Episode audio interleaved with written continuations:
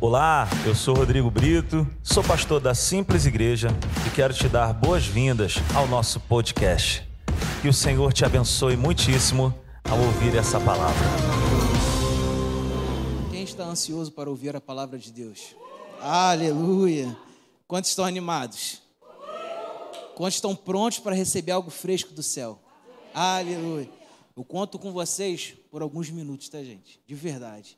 Prometo que eu não vou demorar. Mas antes de começar, eu queria fazer uma declaração de fé com vocês.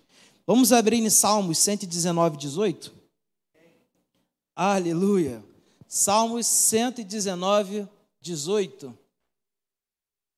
Glória a Deus, Pai. Muito obrigado, Senhor. Salmos 119, 18. Eu gostaria que vocês repetissem comigo. Abre os meus olhos, para que eu veja as maravilhas da tua lei. Aleluia. Você pode dar uma salva de palmas para Jesus?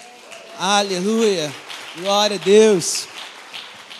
O tema da mensagem de hoje é: obediência gera frutos eternos. Obediência gera frutos eternos. O versículo-chave da nossa mensagem está em Romanos, capítulo 5, versículo 19.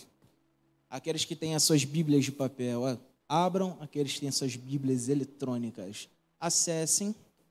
Romanos capítulo 5, versículo 19, vai dizer o seguinte: Logo, assim como por meio da desobediência de um só homem, muitos foram feitos pecadores, assim também, por meio da obediência de um único homem, muitos serão feitos justos.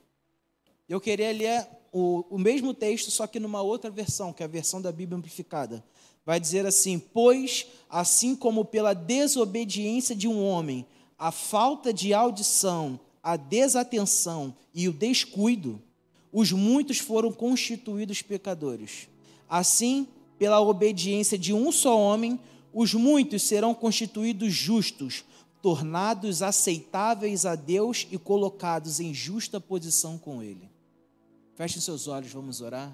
Pai, muito obrigado muito obrigado mesmo pela Sua palavra.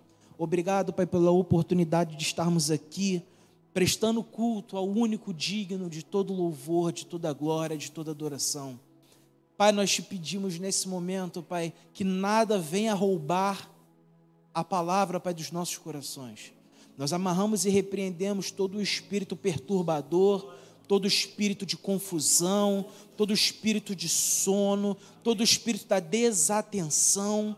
Nós decretamos agora a falência do inimigo contra qualquer intervenção de Deus aqui nesse lugar.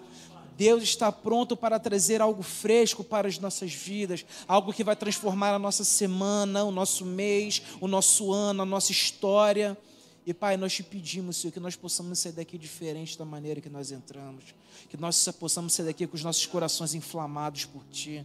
Que nós possamos sair daqui com os frutos dessa palavra expandindo para os nossos trabalhos, nossas faculdades, a nossa escola. Deus, eu te peço para comece a fazer um mover nesse lugar, Deus. Senhor, não sou eu, não é, não, não é o que eu falo, Senhor, não é a minha pessoa, mas é o Senhor. Então, o Senhor fale conosco, fale aos nossos corações. Senhor, que nós possamos, ó Pai, receber, ó Pai, aquilo que está no Teu trono para as nossas vidas, ó Pai. É isso que nós te pedimos e te agradecemos, no nome de Jesus. Amém e amém. Obediência é uma palavra que eu e você já ouvimos muito na nossa vida, principalmente como era, quando éramos crianças. Eu, por exemplo, tenho uma sobrinha linda, maravilhosa, e tenho um sobrinho lindo, maravilhoso. E eles estão numa fase de crescimento. Laura e Heitor. Só que nessa fase de crescimento, eles precisam entender e aprender algumas coisas. E para eles aprenderem, eles precisam ter um professor, no caso que é o pai, eles precisam ter um, uma pessoa que ensina, uma pessoa que tenha mais experiência para podê-lo colocar no caminho certo. E o que ele precisa fazer para que ele possa desfrutar daquilo que quem está ensinando tem: obedecer. Não adianta eu chegar e falar assim, Laura, não faça isso. E ela vai e faz. E faz mesmo. Heitor, não faça isso. Ele vai lá e faz. Mas é um trabalho de formiguinha que a gente tem, porque o futuro deles depende do começo da sua caminhada. Então, se eles começam bem, a probabilidade de terminar bem é muito grande. Mas por quê? Porque houve um ensinamento e houve uma obediência em aceitar aquilo que está sendo ensinado. Então eu e você já passamos muito por isso. E até hoje também nós podemos passar por isso. Quantas vezes eu e você nós tivemos que obedecer ordens dos nossos chefes de trabalho? Quantas vezes eu e você nós tivemos que obedecer os métodos dos professores de poder fazer uma conta de matemática, uma conta de física, uma fórmula química? Então nós precisamos entender que para eu obedecer, preciso ter algo pré-estabelecido, porque não adianta eu obedecer nada. Não faz sentido. Eu falo assim, eu vou obedecer. Obedecer o quê? Não existe parâmetro. Não existe nada ao meu redor. É preciso ter algo que eu tome como referência para que eu possa obedecer. E o que a palavra obediência do significado vai me dizer? Obediência é submeter-se à vontade de outrem ou estar sobre o comando de. Não é estar sobre o comando, é estar sob, embaixo, sob o comando de. Ou seja, quando eu obedeço, eu me submeto. Quando eu obedeço, eu estou sob comando. Eu me lembro da época que eu lutava, que eu fazia judô, e quem está no tatame sabe, há uma gritaria absurda na arena. E quando meu pai ia me assistir, ele pegava o cone que separava lá os, as arenas e começava a gritar naquele cone como se fosse um megafone: Vambora, vambora, vai que tu consegue. Só que o comando do que eu precisava fazer não era dele. O comando que eu precisava fazer era do meu sensei, do meu professor. Joga para cá, joga para lá, puxa para cá, entra, sai, cansa ele e roda. Por quê? Porque ele tem muito mais experiência para poder agregar na minha vida. E ele sabe o caminho que eu preciso ter para que eu seja bem-sucedido. Então, o que, que eu e você precisamos entender? Quem está nos guiando sabe o que é melhor para nós. Quem está nos guiando sabe o que é melhor para nós, seja numa transição infantil para uma juventude, seja na beira de um campo de futebol, seja numa luta, ou até mesmo na nossa própria vida. Agora, quando eu e você trazemos isso para uma realidade espiritual, esse conceito ele não muda. Sabe por quê? Porque a quem obedecemos sabe o melhor para nós. Quando eu sei a quem eu obedeço, a quem eu obedeço, ele sabe o que tem melhor para mim e para você. E na nossa realidade espiritual, a única pessoa que nós obedecemos é Deus. Por quê? Porque desde o ventre da nossa mãe ele nos conhece, ele nos planejou. Nós não somos um erro, nós fomos planejados por Deus para estar aqui nessa terra e cumprir um propósito único que só eu e você temos capacidade de cumprir. Se você olhar para o dedão da tua mão, as suas linhas de identidade são diferentes da do irmão do seu lado. Deus ele tem um propósito diferente do irmão do seu lado que só você pode cumprir, ele conta comigo e contigo. Então, nós fomos planejados e nós somos amados por Deus. E a palavra que eu quero trazer aqui, Salmos 19, capítulo 9, versículo 11. Salmos 19, capítulo 9, versículo 11. Vai dizer o seguinte: O temor do Senhor é puro e dura para sempre. As ordenanças do Senhor são verdadeiras, são todas elas justas, são mais desejáveis do que o ouro e do que muito ouro puro, são mais doces que o mel, do que as gotas do favo por elas o teu servo é divertido, e a grande recompensa em obedecer-lhes. A grande recompensa em obedecer-lhes. Se você for parar para analisar a Bíblia, existem vários casos de obediência. Vários, vários casos de obediência. E eu poderia trazer aqui inúmeros contextos para a gente falando sobre a obediência dessa pessoa, a obediência dessa pessoa. Mas eu queria trazer para nós hoje três casos de uma obediência que gerou frutos eternos, que perpetuam até hoje. Então, eu queria que vocês abrissem primeiro em João, capítulo 6, versículo 68. João, capítulo 6, versículo 68. Simão Pedro lhe respondeu: Senhor, para, para quem iremos? Tu tens as palavras de vida eterna. O tema da mensagem é, é obediência gera frutos eternos. E a pergunta que eu faço para mim e para você nessa noite é: o que eu estou fazendo em obediência a Deus para poder impactar o meu futuro? O que eu e você, o que estamos fazendo em obediência a Deus para que os nossos filhos impactem o futuro? O que eu e, fazer, o que eu e você estamos fazendo em obediência a Deus para nós deixarmos um legado? Eu quero que vocês guardem isso no coração de vocês. Para onde nós iremos? O que nós podemos fazer? A resposta é essa. Só Deus, só Jesus tem as palavras de vida eterna. E nós precisamos estar caminhando com Ele. Quando eu e você caminhamos com Deus, quando Deus fala, quando a palavra de Deus fala, palavras de vida eterna, Ele está me dizendo que eu e você não teremos uma morte aonde nós desapareceremos. Nós estamos aguardando ansiosamente a volta do noivo. E nós estaremos com ele nas regiões celestiais, junto com os anjos, adorando 24 horas por dia, dizendo: Santo, Santo, Santo, Santo. Nós, como cristãos, precisamos pensar na eternidade. Nós precisamos pensar na eternidade.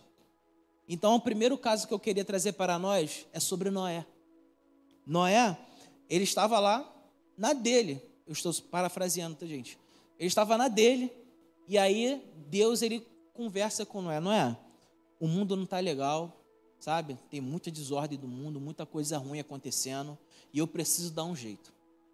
Vai cair chuva do céu, eu acho que Noé deve ter pensado, chuva? O que, que é chuva? Até então nunca tinha caído água do céu. A terra era regada de baixo para cima. E aí ele pensou: constrói uma arca, porque vai chover muito, a ponto de não sobrar nada. Com esses comprimentos, com essas medidas, com esse material. Sabe o que, que Noé disse? A Bíblia não vai dizer que Noé falou assim: Deus, o que, que é isso que você está falando? Primeiro, quem é você que está falando comigo? O que é essa voz? Ou então, como que eu vou fazer isso? Eu não tenho 100 mil pessoas, eu não tenho duas mil pessoas para poder fazer esse tamanho dessa arca toda. Gênesis, capítulo 12, não, perdão, Gênesis capítulo 6, versículo 22 vai dizer o seguinte: Noé fez exatamente como Deus lhe tinha ordenado. Exatamente, não teve questionamento, não teve dúvidas, não teve receios, ele fez exatamente. O segundo caso que eu quero trazer para vocês aqui é Abraão. Abraão, na sua família, tinha dificuldade de ter filhos. E aí, logo no primeiro momento, onde ainda não tinha a, a questão do, do filho, Deus pediu para que ele saísse de sua casa. Também não há questionamento de Abraão dizendo: Deus, para onde eu vou? Como que eu vou? De cavalo, de camelo, a pé, de carroça? Quem vai me prover? O que vai acontecer? Como que eu vou sobreviver? Então, de, é, Gênesis capítulo 12, versículo 1 ao 4. Então o Senhor disse a Abraão: Saia da sua terra, do meio dos seus parentes e da casa do seu pai, e vá para a terra que eu lhe mostrarei. E o versículo 4 vai dizer o seguinte: Partiu Abraão como lhe ordenara o Senhor, e Ló foi com ele. Abraão tinha 75 anos quando saiu de Arã. Partiu Abraão. A Bíblia não diz, Abraão, Abraão questionou a Deus. A Bíblia não diz, Abraão temeu o seu futuro. A Bíblia diz, partiu Abraão. E o terceiro e a segunda parte, né, da história de Abraão foi quando, diante de uma impossibilidade, Deus ele promete um filho a Abraão e Abraão tem um filho e Deus pede para que o filho dele seja sacrificado. E olha que interessante. Gênesis, capítulo 22, versículo 12. Gênesis, capítulo 22, versículo 12. Quando já estava tudo pronto, Abraão já estava com seu filho lá pronto para sacrificar ele. O anjo diz para ele: Não toque no rapaz. não lhe faça nada. Agora eu sei que você teme a Deus, porque não me negou o seu filho, o seu único filho. Versículo 13: Abraão ergueu os olhos e viu um carneiro preso pelos chifres num arbusto. Foi lá, pegou e o sacrificou como holocausto em lugar de seu filho. Versículo 14. Abraão deu àquele lugar o nome de o Senhor proverá. Por isso até hoje se diz: no monte do Senhor se proverá. Aí pela segunda vez o anjo do Senhor chamou do céu a Abraão e disse: Juro por mim mesmo, declara o Senhor, que por ter feito o que fez, não me negando o seu único filho, esteja certo de que o abençoarei e farei seus descendentes tão numerosos como as estrelas do céu e como a areia das praias do mar. Sua descendência conquistará as cidades dos que lhe forem inimigos, e por meio dela todos os povos da terra serão abençoados, porque você me obedeceu. Porque você me obedeceu. Então a gente já tem Noé, a obediência de Noé, nós temos a obediência de Abraão e agora eu quero falar sobre a obediência de Jesus. Eu imagino um bate-papo entre Deus e Jesus lá em cima, eles olhando do céu e dizendo: O negócio está feio, né, Jesus? Ele é, pai, não está legal lá embaixo, não. A gente precisa fazer alguma coisa para a gente poder salvar essas pessoas. Filho, só tem um jeito precisa ser pago um preço para que todas essas pessoas sejam salvas. E você vai lá para poder pagar o preço. E Jesus prontamente imagina assim: tá bom, eu desço sem problema nenhum. Filipenses capítulo 2, versículo 5 ao 8. Seja a atitude de vocês a mesma de Cristo Jesus, que, embora sendo Deus, não considerou que o ser igual a Deus era algo que a que devia pegar-se, mas esvaziou-se a si mesmo, vindo a servo, tornando-se semelhante aos homens, e sendo em forma humana, humilhou-se a si mesmo e foi obediente até a morte de cruz. Obediente. A Bíblia não diz que por um instante Jesus relutou. Poxa, Deus, não tem outro jeito, não? Já que o Senhor é dono de todo o poder, será que você não pode fulminar todo mundo, não? E deixar só os bons na terra? Precisava ser pago um preço. E Jesus não hesitou, ele foi obediente até a morte de cruz. Se nós olharmos para esses três exemplos, a gente pode ver algumas coisas em comum. E a primeira coisa que nós vemos são os três Is da obediência. Se você tiver um papel e caneta, anote isso. Os três Is da obediência. O primeiro I da obediência é uma obediência imediata. Nós reparamos que Noé não hesitou quando Deus falou com ele. Abraão também não hesitou. E Jesus também não hesitou quando ele precisou vir aqui à terra para morrer por mim e por você. Sabe o que Deus está querendo dizer para mim e para você nessa noite? Quando Deus ele chama a gente, a nossa obediência precisa ser imediata. Imediata. De prontidão. Sabe, às vezes a gente fica no trabalho, as pessoas pedem coisa para a gente, a gente faz imediatamente. Sim, Senhor, sim, Senhor, sim, Senhor. Por que, que a gente está demorando a dizer sim, Senhor, para o nosso Deus? Sim, Senhor, Deus eu faço aquilo que o Senhor me mandar. O segundo I da obediência é a obediência interna. Quantas vezes eu e você já cumprimos uma ordem que por fora a gente fala, sim, Senhor, mas por dentro a gente fala, meu Deus, eu não queria fazer isso. Que trabalho pesado, que ordem ruim. Não adianta nada por fora eu dizer sim, mas por dentro está dizendo não. Não adianta isso acontecer. E a terceira coisa é uma obediência inteira. Então nós temos uma obediência imediata, nós temos uma obediência interna e nós temos uma obediência inteira. Não adianta também eu dizer sim dentro do meu, dentro de mim, eu também dizer sim, mas eu desistir no meio do caminho. Eu olhar para tudo que está acontecendo ao meu redor e dizer: Meu Deus, eu, eu, eu disse sim com muito amor no coração, mas isso é muito difícil, eu não vou conseguir fazer. Olha que bacana isso. Uma obediência parcial é uma desobediência inteira. Se eu obedeço parcialmente, eu estou desobedecendo por concreto, porque a minha obediência me precisa levar até o destino final. Se eu não vou ao destino final, eu desobedeci a ordem de quem me enviou. Então nós precisamos entender isso. Eu e você precisamos atender imediatamente a Deus. Essa é a obediência imediata. Nós precisamos dizer sim com a nossa boca e sim com o nosso coração. Essa é a obediência interna. E nós precisamos ir até o final. Essa é a obediência inteira. Nós precisamos, eu e você, levarmos uma vida de obediência radical. Uma vida de obediência que não negue os nossos princípios. Uma vida de obediência que nós não vendamos o nosso posicionamento. Sabe, quando eu e você vamos obedecer a Deus, não pode ser pelo jeitinho. Eu não posso negociar os valores da minha família. Eu não posso negociar os valores do meu caráter de homem e de mulher. A minha obediência precisa ser baseada nos princípios bíblicos. E Deus ele não me chama para fazer coisa errada. Quando eu e você somos comissionados a ouvir a voz dele e a obedecer, ele quer que nós venhamos ir pelo caminho certo.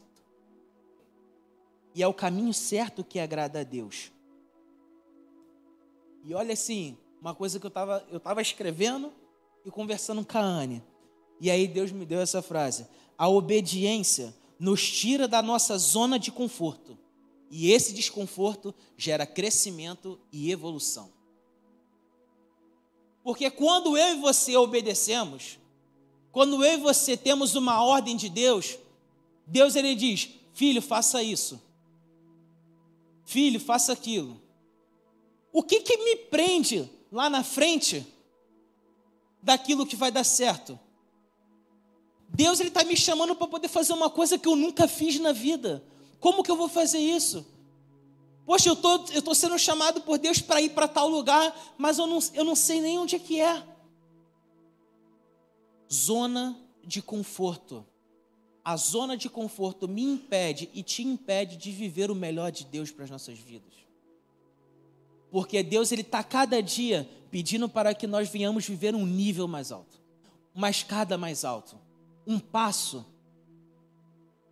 E assim, quando eu e você começamos a entender que não nos satisfaz permanecer no mesmo lugar, não nos satisfaz fazer as mesmas coisas, não nos satisfaz, sabe, ficar no raso, porque a matemática do reino, ela não faz sentido. A matemática do reino precisa baixar para poder subir. A matemática do reino é totalmente inversa porque é no pouco que se dá muito. A matemática do reino vai dizer que eu preciso ser o menor. E a matemática do reino vai me dizer que para eu estar perto do maior, eu preciso estar aos pés dele. Aos pés. Imagine eu, com toda a minha mortalidade, querendo ficar cara a cara com Deus o meu melhor lugar que eu posso estar é aos pés dele. Estar aos pés dele. Porque quando eu estou aos pés, quando eu estou aos pés, a minha mente, ela fica abaixo do meu coração. Repare você, se você ficar de joelho no chão, a sua cabeça ela fica numa posição muito mais baixa do que o seu coração que está aqui. Não é a mente que nós precisamos, sabe? Não é o, o, o, os nossos conhecimentos, não é aquilo que eu e você pensamos, é aquilo que nós temos aqui queimando por Ele. Que abole todo o raciocínio, que abole toda a lógica, que abole toda a visão de impossibilidade, dizendo não vai dar, não vai dar certo, eu não consigo, eu não posso, mas dentro do seu coração uma chama de dizendo você consegue, você pode, você vai, você vai conquistar. E é nesse momento, aos pés do Senhor, que nós começamos a entender o nosso caminho de obediência.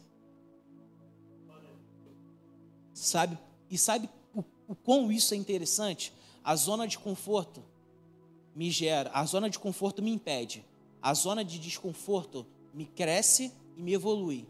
Porque não é apenas sobre aquilo que eu faço, mas também é sobre aquilo que eu estou me tornando.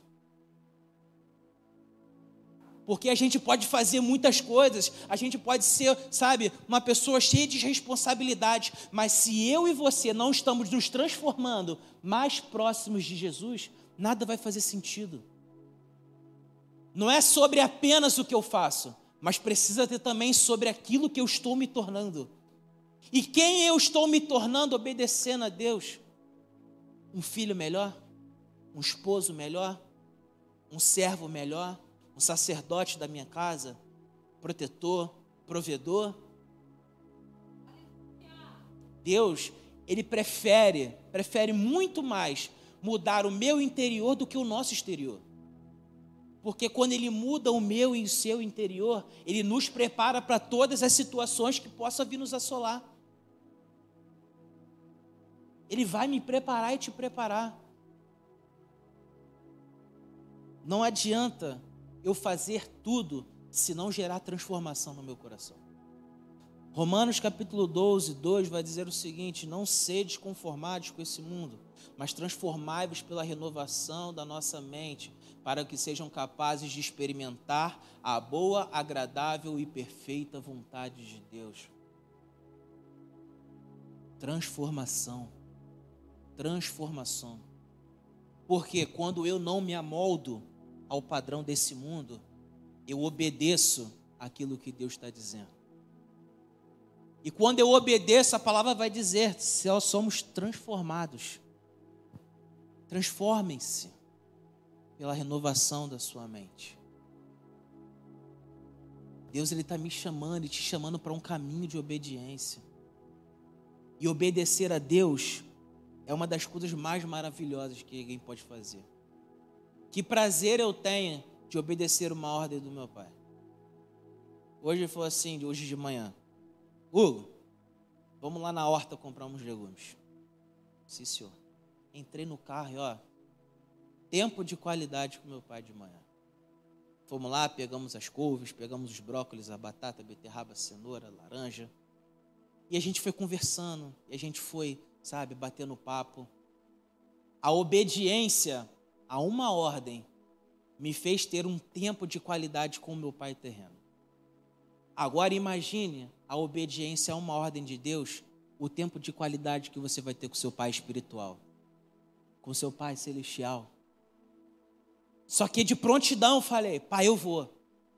Eu nem falei, pera aí que eu preciso de um banheiro. Não, pera aí que eu... Não, eu vou. Eu vou, eu vou, eu vou. Aonde Deus quiser me chamar, eu vou. O que Ele quiser me, chamar para fazer, eu vou fazer. Independente da circunstância, independente da situação, do lugar, da medida, eu vou. Eu vou. Sabe? Aleluia. João capítulo 14, versículo 21. João versículo, capítulo 14, versículo 21. Quem tem os meus mandamentos e lhes obedece, esse é o que me ama. Aquele que me ama será amado por meu Pai, e também o amarei e me revelarei a Ele. Quando eu ando em obediência, as minhas vontades começam a ser deixadas de lado. E eu tenho prazer em fazer as vontades de Deus. Por quê? Porque eu amo. E se eu amo, Ele também me ama e Ele se revela a mim. E olha que, sabe, que coisa interessante. Não há nada, nada falando sobre trocas. Obediência não é sobre barganha. Ó, oh, eu estou obedecendo, mas você vai ter que me dar algo. Não é sobre isso. Não é sobre isso. Por quê? Porque eu não obedeço por aquilo que eu recebo, mas eu obedeço por quem eu amo. Eu não estou interessado naquilo que eu possa vir a receber. Imagine se existisse, ou se conjecturando, uma roleta e está assim, vontade de Deus, e você não sabe o que tem atrás. Você vai ter medo de gerar essa roleta? De maneira nenhuma. Independente do resultado que vai cair, vai ser a melhor coisa que vai acontecer na minha vida, na sua vida, porque eu não estou preocupado com aquilo que eu vou receber, porque eu sei a quem eu obedeço e a quem eu amo. Eu sei, e Ele tem o melhor para a minha vida e para a sua vida. É uma frase do pastor Rodrigo que ele diz: Viver a vontade de Deus não é a anulação da nossa vontade, mas é optar pelo que Deus quer. Eu não vou deixar de querer as coisas, eu não vou deixar de desejar algumas coisas, mas eu vou sempre estar colocando a primeira pergunta: Deus, o que o Senhor quer para a minha vida? Deus, como que o Senhor quer que eu use as minhas finanças? Deus, como o Senhor quer que eu use o meu carro? Deus, como a minha casa ela pode se tornar um lar agregador, um lar de alegria, um lar onde eu possa receber as pessoas e as pessoas possam encontrar aqui uma paz, uma tranquilidade, a presença do Espírito Santo. Eu oro muitas vezes com a minha esposa e sempre falo assim: Deus, me abençoe para que eu possa abençoar outras pessoas. Deus, faça a sua vontade na minha vida. Deus, eu quero seguir os teus caminhos. Eu quero andar debaixo dos seus propósitos. Por quê? Porque vai ser sempre a melhor escolha. Sempre a melhor escolha. Quando eu e você sabemos a quem amamos, as nossas vontades que vão acontecer não vão mais fazer sentido porque é muito melhor viver as vontades do Pai. Muito, muito melhor. E quando nós vivemos em obediência, pelo que Deus quer para as nossas vidas, nós recebemos de tabela todas as bênçãos preparadas nas regiões celestiais. Porque foi como eu falei, não é uma barganha, não é uma troca. Eu respondo em amor àquele que amou primeiro e de tabela. Deus, eu estou te amando, tá bom, recebe uma bênção. Deus, eu, eu te amo tanto, eu quero seguir as tuas vontades. Então tá bom, recebe a sua provisão. Não é sobre, sobre aquilo que eu vou ganhar, mas sobre quem eu estou amando, sobre quem eu estou agradando. A gente está batendo aqui na tecla, e eu tenho esse sentimento no meu coração há muito tempo. Deus ele precisa ser muito mais entronizado pelas nossas vidas. Ele, ele, é o alvo da nossa adoração. Ele precisa tomar o lugar de honra dele em todos os lugares que nós estivermos. Em todos os lugares que nós estivermos. E as bênçãos das regiões celestiais para mim e para a sua vida não são as menores, não são as migalhas, não é o resto. É tudo aquilo que tem de melhor nesse mundo: paz, alegria, prosperidade bíblica, provisão, proteção, segurança, libertação. Deus ele está pronto, pronto para liberar para a minha vida e para a sua vida. Mas é um caminho de obediência que precisa ser seguido. E sabe o que Deus quer dizer para mim, para você? Os frutos da, des... da obediência nunca nos desampararão, pois aquele a quem obedecemos é fiel para cumprir o que prometeu.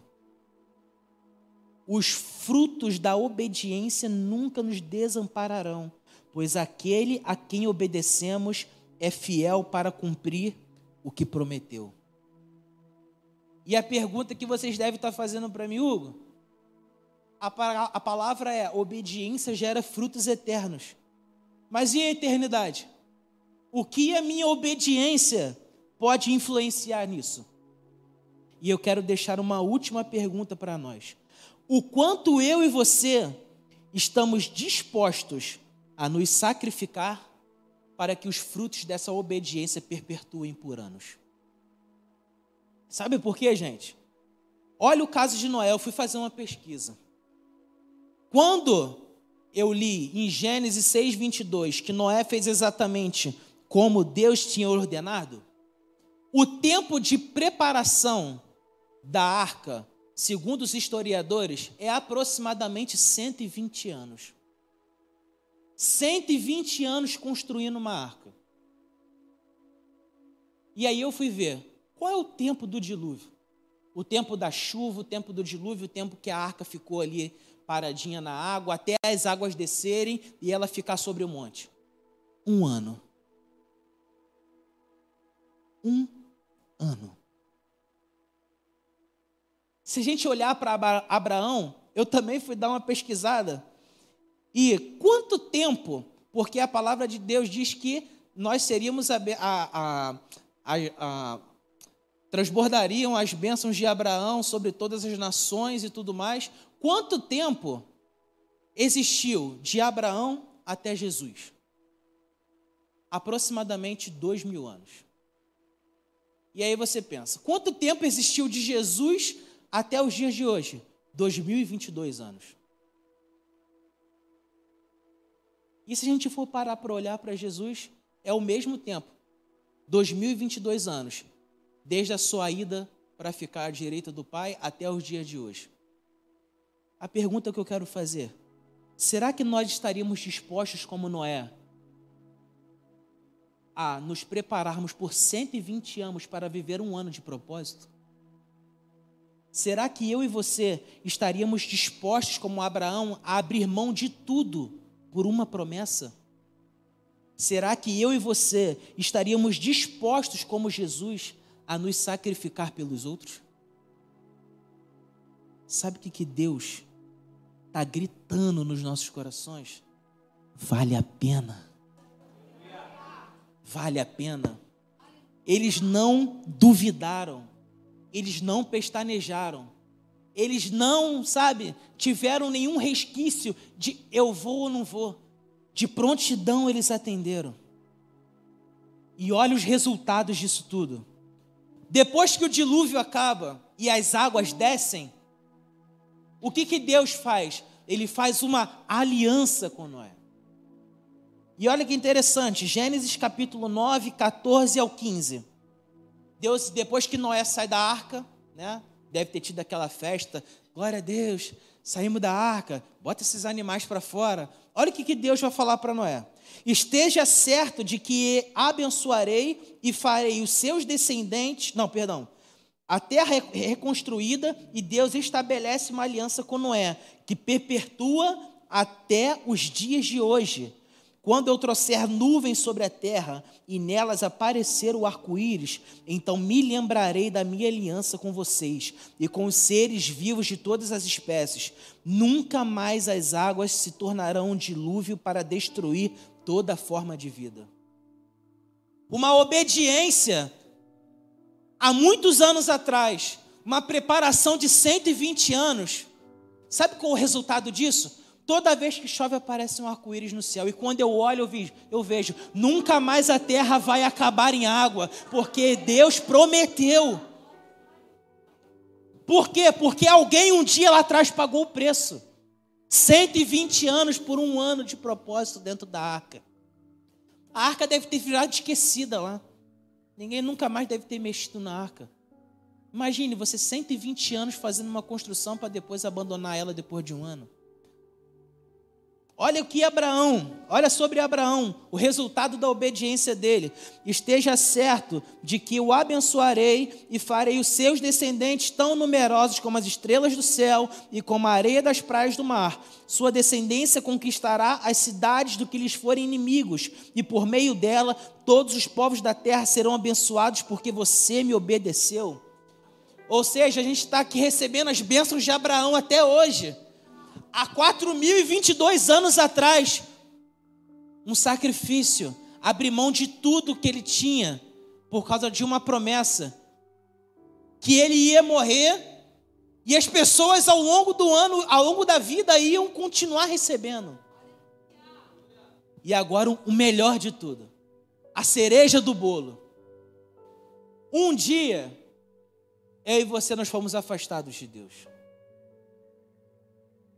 Por um momento, o acesso ele foi cortado. E nós éramos impedidos de receber isso. Mas o resultado de Jesus, o resultado da sua obediência. Gálatas, capítulo 3, versículo 13 ao 14. Cristo nos redimiu da maldição da lei quando se tornou maldição em nosso lugar, pois está escrito: Maldito todo aquele que for pendurado no madeiro. Isso para que em Cristo Jesus a bênção de Abraão chegasse também aos gentios, para que recebêssemos a promessa do Espírito mediante a fé. Gálatas 3, 13 ou 14. E a segunda parte tem a cereja do bolo e tem aquele confete em cima. Jesus, ele se tornou maldito para que nós recebêssemos por meio dele, mediante a fé, as bênçãos de Abraão. Mas há uma coisa que me impressiona muito mais. Ele abriu a porta da oportunidade de nos tornarmos filhos de Deus. Romanos capítulo 8, versículo 15 ao 17. Pois vocês não receberam um espírito que os escravize para novamente temer, mas receberam um espírito que os adota como filhos, por meio do qual clamamos: Abba, Pai. O Espírito Santo testemunha ao nosso espírito que somos filhos de Deus. Se somos filhos, então somos herdeiros, herdeiros de Deus e co-herdeiro com Cristo. E se de fato participamos dos seus sofrimentos, para que também participemos da sua glória. Quando Jesus, que era unigênito, ele vem ao mundo, morre por mim para você, ele ressuscita, ele deixa de ser o unigênito para ser o primogênito. Ou seja, vão se passar 10, 20, 50, 100, mil, 2 mil, 5 mil anos e sempre vai ter uma oportunidade de nós aceitarmos Ele como o único e verdadeiro Salvador e nos tornarmos filhos de Deus. A obediência até a morte de cruz me deu a oportunidade e a oportunidade de nós sermos herdeiros, co-herdeiros, de nós fazermos parte da família celestial. E sabe o que isso quer dizer para mim, para você? A obediência não é sobre o meio, mas é sobre o fim. A obediência não é sobre o meio, porque Noé não se importou em passar 120 anos construindo a arca. Abraão não se importou em passar o que passou para que as descendências fossem abençoadas. Jesus não se importou em morrer na cruz para que eu e você pudéssemos ter o acesso, porque o meio não importou, mas o final era que era o resultado. O final era o alvo da obediência. E o que eu quero dizer hoje, para mim e para você, e que isso possa ecoar na nossa alma, seja obediente a Deus. Seja obediente a Deus. Vamos ficar de pé. Seja obediente a Deus. A obediência vai me fazer e vai te fazer andar em lugares que você nunca andou vai te fazer você viver experiências que você nunca viveu. Vai te fazer ter revelações que você nunca teve. E vai te fazer viver a plenitude da vontade de Deus. Eu não sei como é que você chegou aqui, eu não sei como está a sua vida.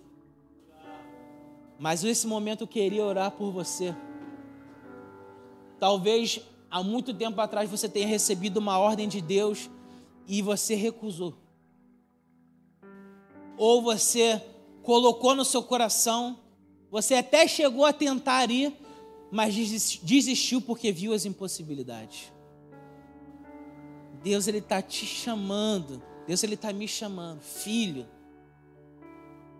Eu te separei e eu te escolhi para um propósito único.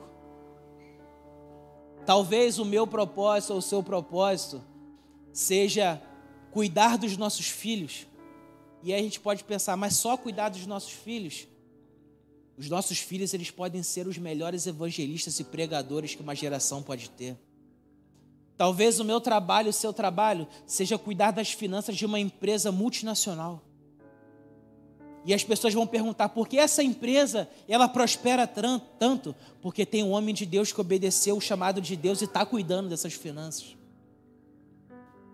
Não despreze o chamado de Deus por achar que não é o suficiente. Não despreze. Não despreze. Deus ele tem muito para fazer, independente daquilo que eu e você pensamos. Porque não é sobre o que eu e você pensamos, não é sobre o que eu e você pensamos, mas sobre o que Deus tem para mim e para você. Então, Pai, muito obrigado. Obrigado por essa palavra que foi revelada a nós nessa noite. Obrigado a Deus porque o Senhor é bom em todo tempo, em todo tempo o Senhor é bom. Mas nós te pedimos nesse momento, ó Deus, gere em nós, ó Pai, um sentimento, gere em nós uma vontade de te agradar, ó Deus. Gere em nós, ó Pai, uma paixão, sabe, incessante pelo Senhor. Senhor, gere em nós uma fome, uma sede pela presença do Teu Espírito. Gere em nós uma fome, uma sede pela revelação da Sua palavra. E gere em nós, ó Pai, um senso de urgência. Um senso de urgência de dizer: sim, Senhor, eis-me aqui. Eis-me aqui, Senhor, envia-me. Gere em nós, Senhor, um sentimento Pai, de imediatismo, de uma obediência imediata, de uma obediência interna e de uma obediência inteira, Deus. Senhor, que nós possamos viver o melhor que o Senhor tem para nós. Senhor, que nós possamos abrir mão das nossas vontades para viver a Sua vontade. Senhor, que nós possamos deixar aos pés da cruz todos os nossos problemas e dificuldades. Que nós possamos deixar aos pés da cruz as nossas vontades e o nosso querer e que possamos viver aquilo que o Senhor tem para nós. Nós dizemos sim, Senhor. Nós dizemos sim, Senhor. Nós dizemos sim, Senhor. Chegou a hora do povo de Deus brilhar. Chegou a hora do povo de Deus espalhar o amor dele pelos quatro cantos dessa terra. Chegou a hora do povo de Deus se estabelecer como médicos, advogados, doutores, gerentes.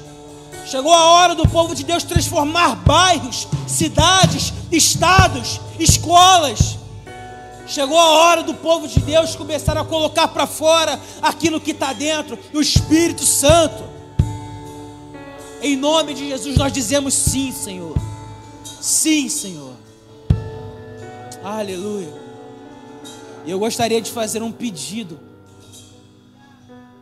Talvez você tenha chegado aqui e falou assim: Hugo, eu, eu escutei essa palavra, mas eu caí de paraquedas aqui, me convidaram, sabe? Eu não nunca conheci Jesus, eu não sei nem o que é.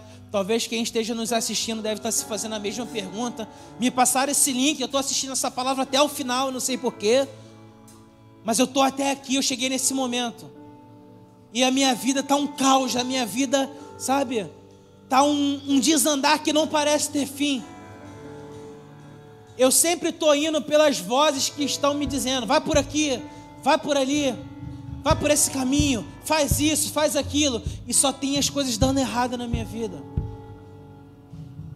Eu não aguento mais, eu não aguento mais. Deus está fazendo um convite para você nessa noite. Há uma voz que supera todo o entendimento, há uma voz que transcende todas as barreiras da racionalidade. Há uma voz que ecoa pelos quatro cantos dessa terra e dentro dos nossos corações, dizendo: Você é um filho amado em quem eu tenho prazer. E o pedido de Deus nessa noite para a sua vida é: se você ainda não conhece Jesus e deseja aceitá-lo como seu único e verdadeiro Salvador, levante suas mãos que eu quero te ver. Está todo mundo de olho fechado, mas eu quero orar pela sua vida. Amém. Glória a Deus. Existe alguém que um dia obedeceu a voz de Deus, mas que por algum momento se desviou dos caminhos do Senhor e hoje está dizendo: arde no meu coração um desejo de retornar, arde no meu coração um desejo de voltar a agradar o Pai, de voltar a fazer a vontade de Deus. Há alguém aqui que deseja voltar para os caminhos do Senhor? Levante a sua mão, eu quero orar por você. Não tem ninguém olhando você levantando a sua mão, mas eu quero orar pela sua vida. Aleluia, aleluia.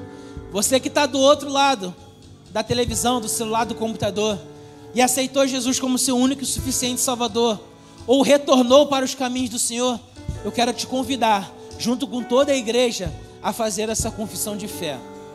Todos podem repetir comigo: Deus, muito obrigado pelo sacrifício de cruz que me deu a oportunidade de me tornar um filho. Eu aceito Jesus Cristo como meu único e suficiente Salvador.